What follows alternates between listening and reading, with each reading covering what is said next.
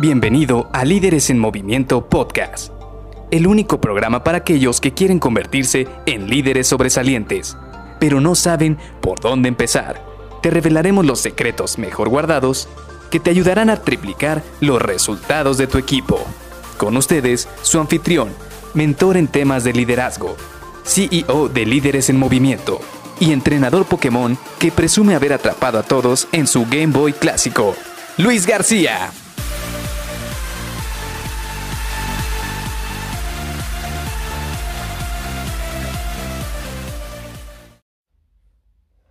Todo urge y todo es para ayer.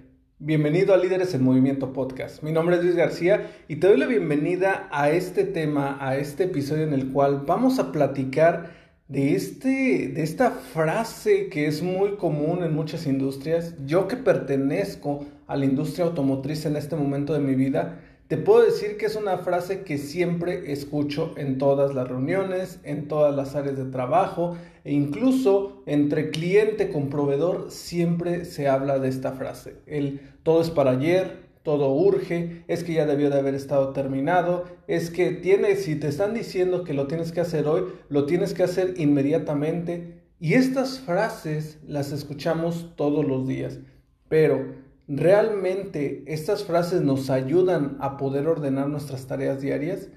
Pues bueno, este es un tema interesante, ya que lejos de que sí, tenemos que tener sentido de urgencia, tenemos que terminar nuestras actividades, tenemos que coordinar todas las actividades para que nuestro equipo saque estas actividades adelante, si nosotros vivimos con esta idea en nuestra cabeza, difícilmente vamos a poder coordinar a un equipo. ¿Por qué? Porque tú eres la persona que tiene que estar más tranquila de todas o con más paciencia para poder tomar una decisión y saber cómo generar un plan de actividades que pueda asegurar que se van a cumplir todas las actividades en tiempo y forma.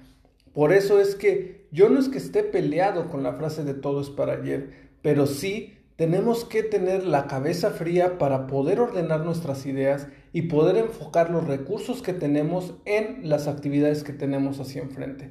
De esta manera vamos a poder asignar prioridades a cada una de ellas y no vamos a tener un equipo perdido que al final del día quiso terminar cinco tareas y no terminó cerrando ninguna. Porque esto es prácticamente algo que pasa allá afuera de repente dicen, esto urge, esto urge, esto urge. Lo escuchas cinco o seis veces durante el día y no terminas cerrando nada. Porque empiezas una actividad, no la terminas, empiezas otra, actividad, no la terminas, después empiezas otra actividad y no la terminas. Y al final del día terminas estresado, saturado, cansado y sin cerrar ninguna actividad. Y esto se vuelve muy importante, como lo decía hace un momento, porque si tienes un equipo a cargo, Tú tienes que ser el responsable de darle guía a todos y cada uno de tus colaboradores en cuál es el orden de actividades. Sí, va a haber ocasiones en las cuales, no sé, este, por ejemplo, en la industria automotriz es muy normal que se va a parar la línea o el cliente va a dejar de producir o, por ejemplo, esta máquina está fallando y necesitamos de tu apoyo. Sí, existen las urgencias y a veces hay que ir como ese bombero a tratar de apagar los fuegos que existen, pero una vez que se apaga ese fuego, tienes que regresar tu mente, regresar tu energía, regresar tu plan a esas actividades que son prioridades, que son importantes, que son las que van a aportar muchísimo más valor a el plan de equipo. Por eso siempre es muy importante tener un plan de actividades muy marcado con tus colaboradores en cuanto a las prioridades. ¿Por qué? Porque ahí le vas a decir, sí, entiendo que va a ocurrir algún problema en la línea, entiendo que va a salir alguna urgencia, pero no olvides que el día de hoy se tiene que cerrar esta actividad. Y tenemos que buscar la manera de que se cierre el día de hoy, incluso si llegan con nuevos requerimientos. Y tu labor como líder es cada vez que lleguen nuevos requerimientos, tienes que negociar con la contraparte, es decir, con tu cliente, ya sea interno o externo, tienes que negociar las fechas de entrega porque eso de que todo es para ayer, lo único que va a ocasionar es que tus fechas de entrega nunca se cumplan. Entonces tú tienes la responsabilidad de utilizar tus habilidades de negociación con tus clientes para poderles decir, ok, tengo estas actividades con mi equipo el día de hoy. y ya están seteadas las, las prioridades. Ya el día de hoy tenemos que cumplir con estas, eh, con estas actividades.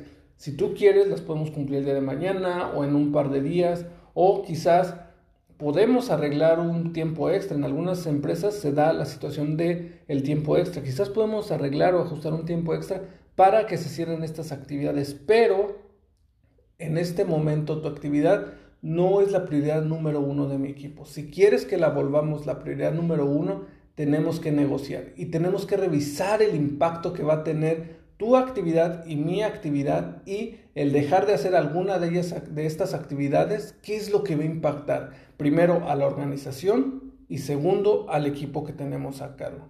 Así que te dejo esto para que lo pienses, para que lo analices y empieces a pensar si realmente todo urge, si realmente todo es para ayer o si podemos crear prioridades en base a las actividades que están llegando con una base muy fija y muy bien determinada de cuál es el impacto por hacer o no hacer cada una de las actividades nuevas que lleguen a tu equipo. Nos vemos mañana. Bye bye.